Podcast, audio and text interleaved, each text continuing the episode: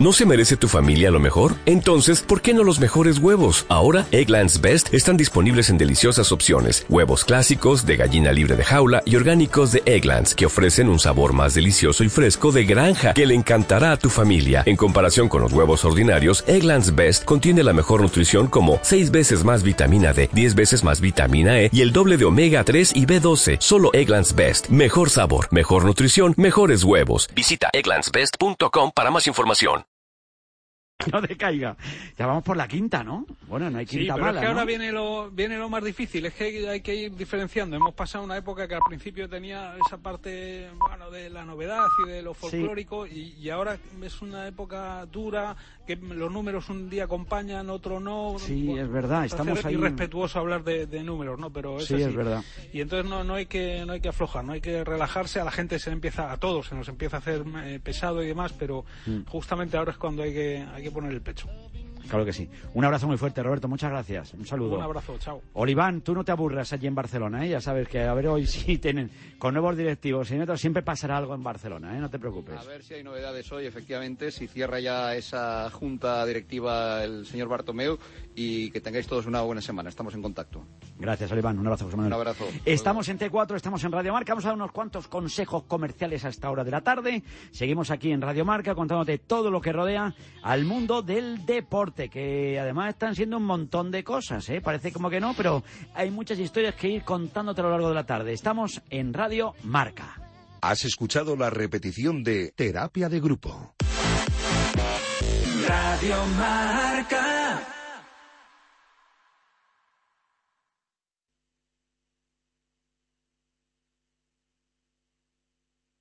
Son las dos y media de la madrugada, hora menos en Canarias.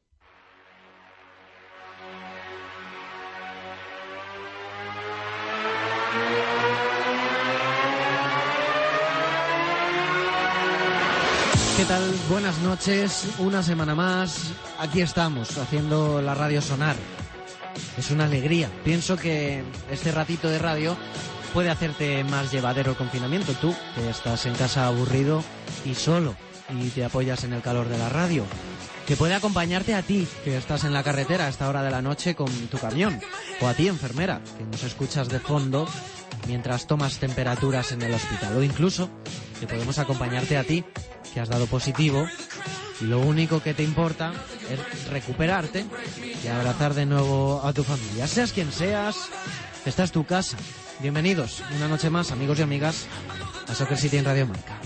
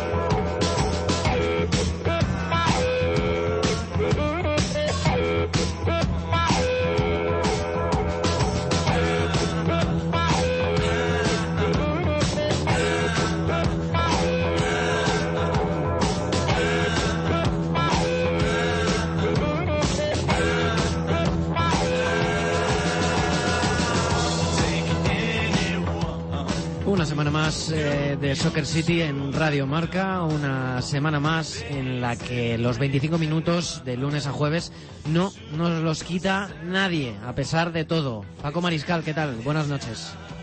Buenas noches, Joan. ¿Cómo Gracias estás? a Dios que, que la radio sigue ahí, ¿no? Bien. Eh, día 32 de confinamiento. Bueno, madrugada del 32 al 33. Eh, bien, bien. Bueno, eh, con paciencia, como te decía, off the record y, y nada. eh, ya se ve la luz al final del camino, aunque todavía quede mucho. Poco a poco vamos avanzando, poco a poco los datos sanitarios van siendo mejores, aunque el fútbol sigue parado, todo un poco en un embrollo de ver cómo se vuelve a, a jugar, cuándo se va a volver, cómo se va a volver a los entrenamientos. Va a ser un proceso bastante complicado, Paco.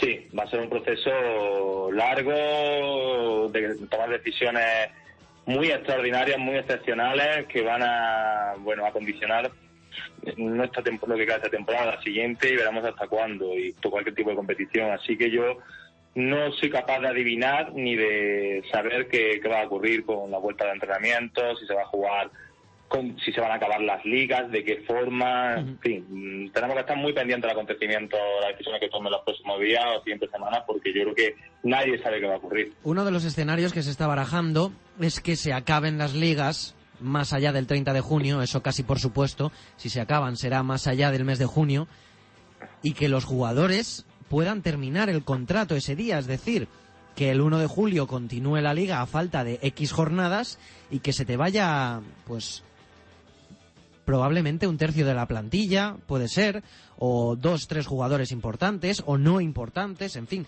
que puedan salir de- del equipo ciertos jugadores que ya no puedan jugar porque no tengan ficha, porque se les acaba el contrato ese 30 de junio. ¿Te imaginas que eso puede pasar? Que un, eh, que un equipo se queda debilitado porque ha perdido a su jugador por contrato el 30 de junio a falta de cinco o seis jornadas? Ese es el principal problema, ¿no? El principal miedo que tenían muchos clubes porque evidentemente, sabiendo que esto se iba a alargar en el tiempo y que se habló de que se jugasen durante el mes de julio y demás, etcétera, eh, sabemos el tema de los contratos que expiran el 30 de junio. Yo a mí se me antoja bastante complicado, Joan, que, que eso pueda suceder. O sea, yo creo que habría una prórroga en el contrato hasta que acabase esta temporada y a partir de ahí se, sigue- se seguiría manteniendo, entiendo, la, la libertad del jugador, pero prorrogándose pues, hasta el 17 de julio, el 11, hasta tal fecha que se jugase el último partido con su club. Creo que esa decisión se tiene que hacer muy importante porque evidentemente tú no puedes, vamos, vamos a poner un- una hipótesis muy utópica, eh, que se empezase a jugar el 26 de junio, eh, con tres jugadores en tu plantilla juegas ese partido y el 2 de julio el siguiente partido esos tres ya no están, ¿no? Yo creo que sería muy complicado muy difícil que veamos ese panorama. Ahora, eso sí, condicionar también va a condicionar muchísimo el mercado de fichajes este verano, seguro. Ahí es donde quiero ir, al mercado de fichajes, porque este verano también va a ser atípico, los precios presumiblemente van a bajar, ya no, ya no va a haber esos fichajes millonarios y clubes como el Real Madrid, como el Fútbol Club Barcelona o como otros clubes europeos, grandes clubes eh, con una capacidad económica importante, pues puede aprovecharse para poder llevarse a grandes eh, estrellas y traer grandes estrellas. Y oye, por mí, si vienen a, a España, por mí perfecto, para poder ver más de cerca pues todos los mejores jugadores posibles. Uno de los futbolistas que más está copando portadas en estos últimos días, en estas últimas semanas, de los que más se está hablando en las tertulias deportivas, es Lautaro. Lautaro Martínez, jugador del, del Inter de Milán, Paco. Te voy a preguntar por él. Hay varios equipos interesados en él y entre ellos el Fútbol Club Barcelona. Parece que es eh, el lugar donde más posible es que, que pueda recalar en caso de salir del Inter. Ahora mismo, Paco, bueno, ahora mismo no, pero antes de que se pararan las ligas, ¿cuál era el rol que estaba teniendo Lautaro en el Inter? Bueno, Lautaro Martínez mm, en el 3-5-2 de Antonio Conte era el segundo punta, ¿no? Junto con, con Romelu Lukaku. O sea, siempre ha jugado acompañando, acompañado de un delantero, eh, bueno, como Lukaku, como el belga, que le fijaba por delante a los centrales, que le generaba espacio, jugaba siempre pivoteando un poco lo- cercano a la media punta. Por eso eh, me extraña mucho, pero claro, estamos hablando de, evidentemente, estos días que, que no hay fútbol, hay que hablar de mil cosas, que el Barcelona se fija en él como posible sustituto de Luis Suárez. Entiendo que o relevo, recambio, llámalo como quieras, porque para mí no es un delantero centro al uso, me explico. Es un jugador que siempre rinde mejor si tiene una referencia por delante. El Fútbol Club Barcelona, eh, sabemos lo complicado que es, ser el delantero centro, tener un nivel de determinación como el que ha demostrado Luis Suárez, o cuando ha bajado el nivel, ves en Champions League, el Barcelona ha sufrido mucho por no tener esa voracidad arriba. Por ejemplo, mirando a, la- a Martínez en otro contexto, la selección argentina, la selección argentina de Lionel Scaloni. Eh, Scaloni ha modificado mucho el dibujo. Es cierto que ha jugado a veces con un, único- un único punta y ha sido a él. Pero siempre con extremos muy eh, llegadores, con mucha capacidad de llegar al área, de Messi, evidentemente por derecha, por ejemplo, el Papu Gómez, eh, Di María, gente que sí te aporta esa cuota de gol, al menos en el contexto selección, y con interiores también que llegan muy bien desde atrás, o sea, gente como Rodrigo de Paul, eh, bueno, gente así, ¿no? Cosa que en el Barcelona también eh, podría desempeñar ese rol si fuese como un único punta, eh, Nigel de eh, Frenkie de Jong, perdón, llegando de atrás, un interior que sí llega, pero el Barcelona, en el contexto Barcelona, se me complica que Rodrigo, eh, perdón, Lautaro Martínez sea el delantero centro, porque no tiene determinación en los extremos, no tiene jugadores que te sumen gol y que eh, el espacio que te pueda generar Lautaro saliendo del área eh, lo ocupen ellos, ni tiene interiores que también lleguen muy bien desde atrás. O sea, a mí mm, el perfil de jugador sustituto de Luis Suárez creo que el más idóneo no es Lautaro Martínez. Bueno, eh, estamos hablando de un futbolista que, que, se le ve en pocas ocasiones, ¿no? Como dice Paco, como una referencia absoluta, como una única referencia arriba, eh, en caso de mirar a puerta y es cierto que al Barcelona pues sí que le favorece ese contexto de tener a dos futbolistas eh, talentosos en, en, los lados en ese esquema 4-3-3 y luego un futbolista eh, un delantero que sí que sea un ratón de área un, una, bueno, un tipo de delantero que sí eh, que tenga el, la portería entre ceja y ceja y que, y que sea matador, ¿no? Un killer. Luis Suárez, por Sí. ejemplo, en, en sus mejores, en su mejor versión, pues sería lo mejor que le podría pasar al Fútbol Club Barcelona. O sea que eh, ahora mismo eh, a Lautaro Martínez, ¿tú dónde le encontrarías un, un hueco? ¿Qué esquema dentro del panorama europeo crees que en caso de cambiar de aires le vendría bien a Lautaro? Bueno, eh, a ver, por tipología de su fútbol, el Premier League encaja bien, porque eh, es muy buen, lo está demostrando con Conte, es muy buen lanzador de transición, es un jugador que viene a apoyar a- al centro del campo y para un estilo tipo eh, Manchester United, por ejemplo, que, que con Solskjaer son un equipo, sobre todo de la llegada de Bruno Fernández, que corre muy bien, que contragolpea muy bien, yo creo que ahí Lautaro encajaría con un delantero mm, un poco más fijo.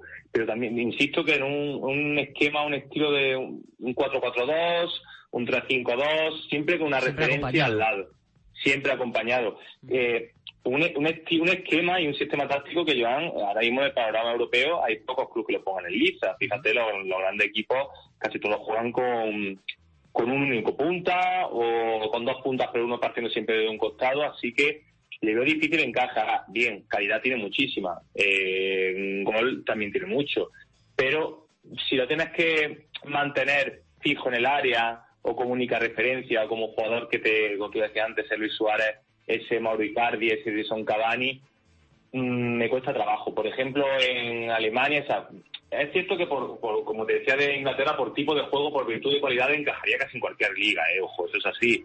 No quiero yo aquí desmerecer ni mucho menos a, a Lautaro Martínez, me parece un jugadorazo.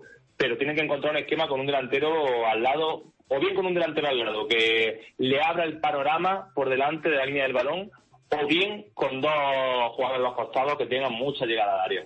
¿Te gustaría verlo, bueno, crees que sería interesante verlo al lado de Karim Benzema? Bueno, es que mm, tampoco creo que sea el tipo de delantero que necesita el Real Madrid, porque el Real Madrid tiene una cuota de gol muy baja. O sea, y no es un, un- no, Lautaro Martínez no es un jugador que te vaya a sumar probablemente 30 goles en liga o 25 goles en liga.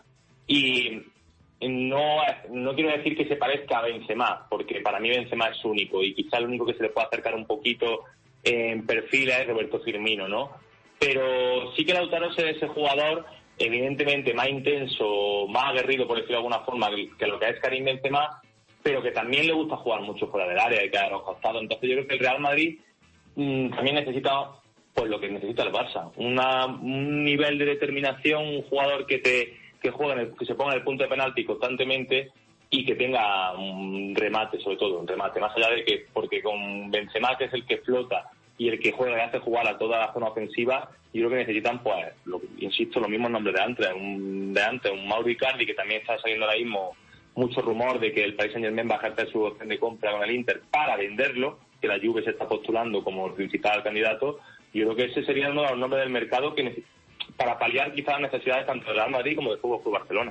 Eso, Lautaro Martínez, que sí que es cierto que, que, está sonando bastante, como decíamos, pero ahora mismo pues estamos en una situación inédita, en una situación eh, sin precedentes, no sabemos ni siquiera cuándo va a empezar el mercado de fichajes, eh, en fin, y todo se habla porque no hay de otra, no hay de otra cosa de la que hablar, ya lo decía Paco, que ahora mismo sin fútbol y sin que, sin que ruede el balón, pues es normal que, que, suenen nombres y que suenen posibilidades de cara a un mercado de fichajes de verano que no sabemos ni cuándo va a empezar ni cuándo va a acabar porque no sabemos ni siquiera si va a acabar la liga y cuándo empezará la siguiente. Otro de los nombres que también ha estado en la portada, por ejemplo, del Marca, de esta casa, es Haaland. ¿eh? Erling eh, Haaland, fichaje del Borussia Dortmund, que ahora mismo pues parece que también se le busca un hueco en eh, equipos quizá eh, de más eh, como más, más grandes, ¿no? Sin desmerecer al, al Borussia Dortmund, Paco, ¿crees que tiene hueco en, en, este, en este, eh, para dar el gran salto, Haaland, a pesar de su, de su juventud? Yo creo que sí, porque tiene, tú lo has dicho, eh, descaradamente joven, pero sí es verdad que tiene mucha personalidad, personalidad y jerarquía. Yo creo que eso, que los jugadores nórdicos, ¿no? Si lo llevan consigo porque tienen esa sangre fría y lo ha demostrado en Champions, batiendo récords goleadores con el Salzburg, y lo ha demostrado desde que ha llegado a Bundesliga, que ha caído de pie en el equipo de Fabre. Yo creo que sí tiene, está preparadísimo, insisto, tanto por piernas como por mente, sobre todo, para llegar a un Real Madrid sin ningún tipo de problema, ¿eh? Luego habría que verlo, evidentemente, esto es fútbol ficción, pero es un jugador que, que, bueno, que encaja muy bien, que en un fútbol contragolpador va muy bien, porque a pesar de su corpulencia es un jugador que en las transiciones al final acaba llegando siempre a la zona de remate. Es un jugador que quizá en un fútbol más de posición sabe encontrar el hueco o esa movilidad o ese desmarque de ruptura para, para que al final se abra la jugada. Y yo creo que es muy completo y que además está creciendo. Eh, está dando los pasos adecuados. Yo creo que el Borussia Dortmund es un lugar idílico e idóneo para los jóvenes. La Bundesliga en general es idílica e idónea para el jugador joven que viene desde una liga menor, ¿no? Y, a ver, mi opinión personal, si yo fuese su manager o un compañero suyo, sería que seguir un año más en Dortmund, uh -huh. crecer allí y luego ya dar el salto. Pero que si ahora mismo llega alguien con, con el contrato de Aston Real Madrid, yo creo que ese perfil sí que encajaría bien, por ejemplo, con Karim Benzema o con Ede Hazard. Si fueras un eh, director técnico de, de un equipo, un director deportivo, ¿qué, ¿Qué fichaje te interesaría más? ¿El de Mbappé o el de Haaland? Bueno, eh, yo siempre, no, la palabra no es criticar, pero siempre he sido de la opinión que la dirección deportiva tiene que saber las necesidades que tiene tu equipo. O sea, uh -huh. vamos a ver, eh, yo creo que probablemente Real Madrid necesite más aquí de Mbappé. Y me explico. Si la fisonomía de la estructura ofensiva del Real Madrid, que, no, que por desgracia no se ha podido ver, porque Hazard ha estado mucho tiempo lesionado, es que el lado, el lado fuerte sea el izquierdo con una salida de balón con Cross, Ramos, que eso está muy bueno muy controlado ya hace tiempo, con Mendy fijando por izquierda y Hazard aglutinando mucho balón, más Benzema que sale del área, como comentábamos antes, lo que necesita es un extremo derecho, un punta de que haya banda derecha que, que tenga la oportunidad entre ceja y ceja. Yo creo que ahí encajaría muy bien Kylian Mbappé porque sabemos que puede jugar muy bien en un costado, uh -huh. como hace casi siempre con Francia, con la selección francesa. Luego, esto eh, hablando del perfil de jugador, no del talento, porque sí. sea por talento, evidentemente Mbappé es espectacular. Pero si lo que necesitas es un jugador, eh, quiero decir, por ejemplo, el ejemplo del Fútbol Club Barcelona, mmm, va a la redundancia otra vez de hablar de, los dos mismos casos. Si el Barcelona tuviese a Leo Messi, derecha, mejor jugador del mundo, eh, vamos a poner a Osman Dembélé, que hubiese estado bien y rendido como en el Dortmund, un extremo izquierdo brutal. Pues probablemente Haaland en, no digo que encajaría mejor, Mbappé encaja en todos lados, pero por características y necesidades del juego, sería un jugador que le daría muchas más cosas a su equipo que lo que podría darle Mbappé. Ahora luego Mbappé es la individualidad por excelencia, que rompe la baraja y, y si se pone a tiro, pues da igual la necesidad que tenga tu equipo, porque te va a ganar partido del solo, te decide partido del solo. En fin, fútbol ficción, tú mismo lo comentabas. No nos toca otra que jugar a esto ¿eh? e imaginar lo que puede pasar y sobre todo lo primero imaginar que vuelve el fútbol. Paco, ya para terminar, hemos comenzado hablando de Lautaro Martínez, sí que se ha hablado bastante, ha habido incluso algunas declaraciones. y desde el Inter llegaba eh, la idea, eh, lo hemos comentado también fuera de micro, esa idea utópica que no sé si alguien se la cree o el que la dijo lo dijo creyéndoselo de que sí te vendo a Lautaro si tú me das a, a Messi. ¿Cómo, cómo crees que, que encajaría Messi en, en, el Inter de Milán, en lo que es o sí que es fútbol ficción? Bueno, te vendo a Lautaro, Brozovic, Lukaku, Handanovic y a Candreva, y a Antonio Candreva si quieres también, de paso. ¿Y el estadio? A ver, y el estadio, te vendo Giuseppe Meazza. Eh, y Antonio Conte también, por si necesitas el segundo, ¿no? En serio, a ver. Bueno, eh, Messi encajaría en cualquier sitio, pues hablamos de, de, bueno, de estructura táctica de lo que es Antonio Conte y su Inter, pues sí, tendría que jugar evidentemente en el 3-5-2 pues, por atrás de Romelu Lukaku como segundo punta con muchísima libertad para combinar con los Sensi, los Varela, los Rostovic y demás. Y evidentemente ese sí que rompería la baraja entera de la Serie A.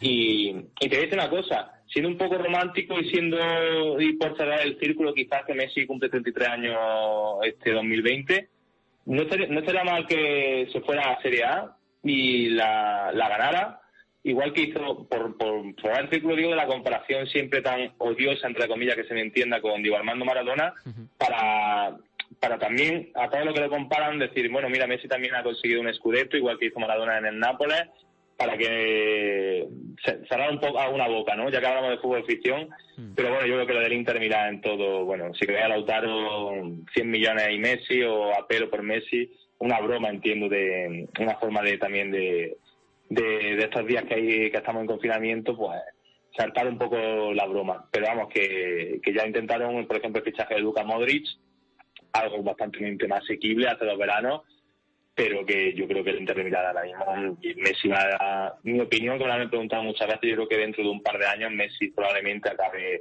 su carrera en Argentina. Yo creo que es así, que en un par de años, tres, cuando tenga 36 o así, se va a ir a acabar su último año en Argentina, pero me parecería ya sin ningún tipo de broma, totalmente disparatado que me se acabase en el Inter de Milán de Antonio Conte. En fin, piense en el suelo y en el suelo de casa porque de momento hay que seguir así. Paco Mariscal, una vez más, un lunes más, eh, aquí por la noche en Soccer City en Radio Marca. Un placer como siempre, amigo. Un fuerte abrazo. El placer es mío, Joan. Eh, otro abrazo para ti. Chao, chao.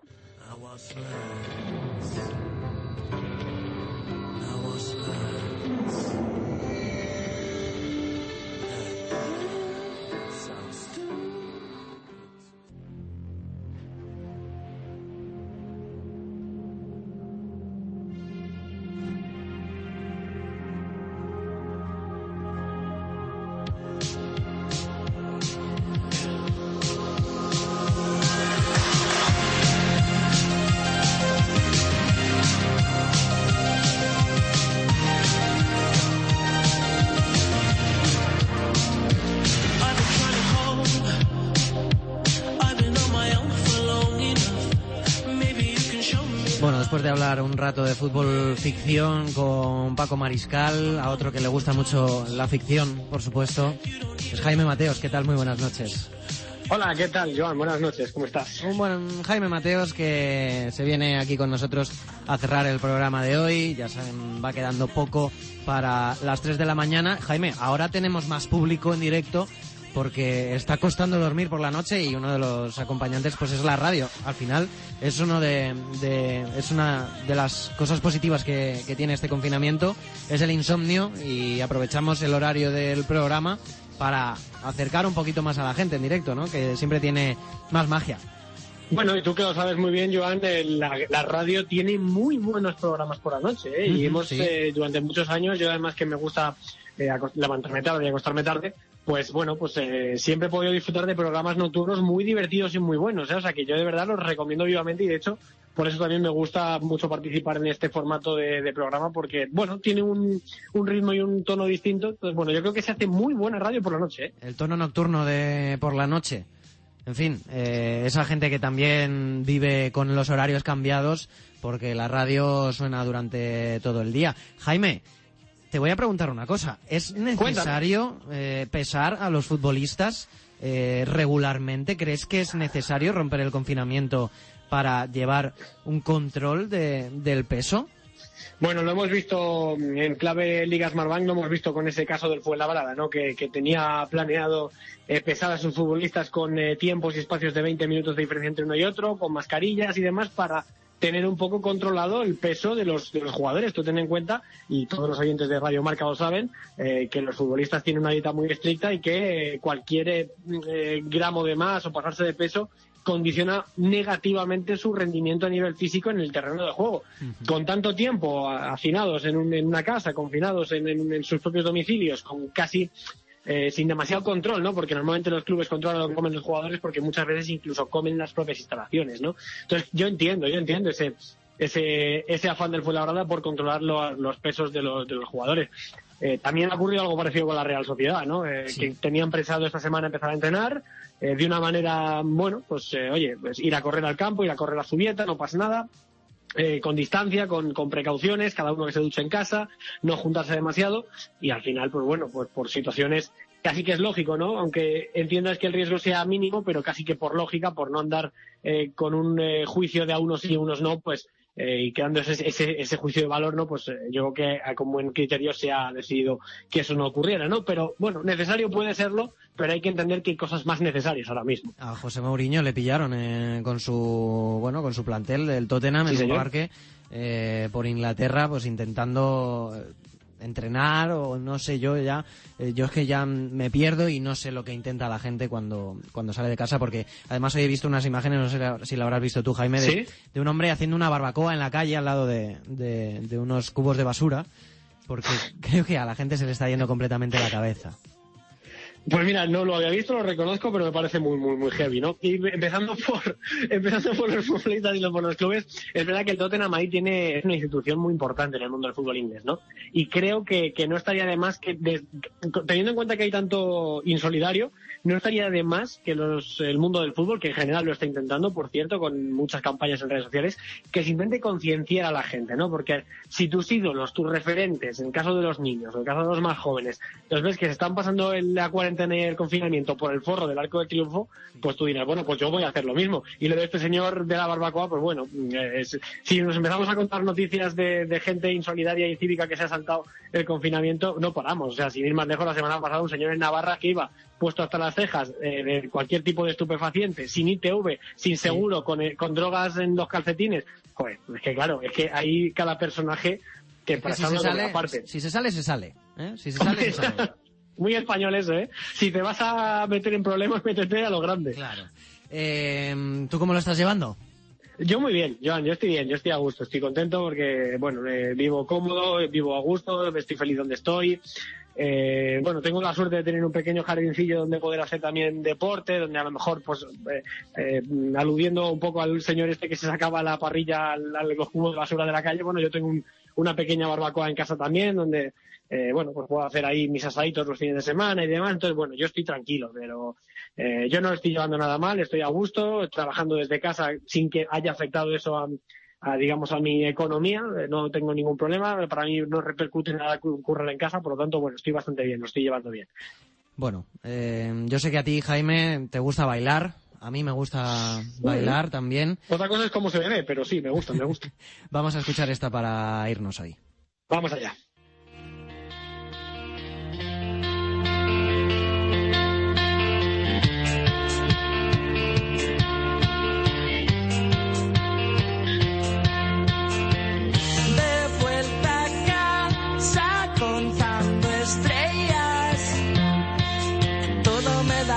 Mientras pienso lo perdidos que estamos. De vuelta a casa de madrugada. Todo lo que digas y la forma en que lo digas me importa.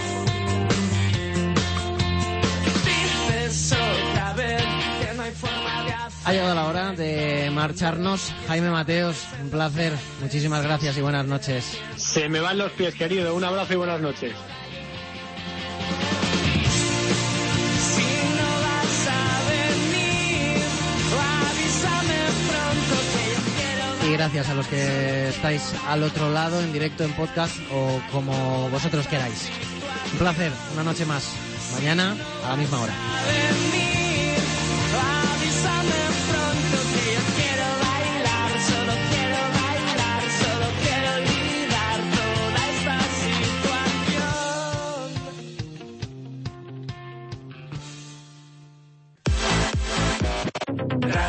Marca.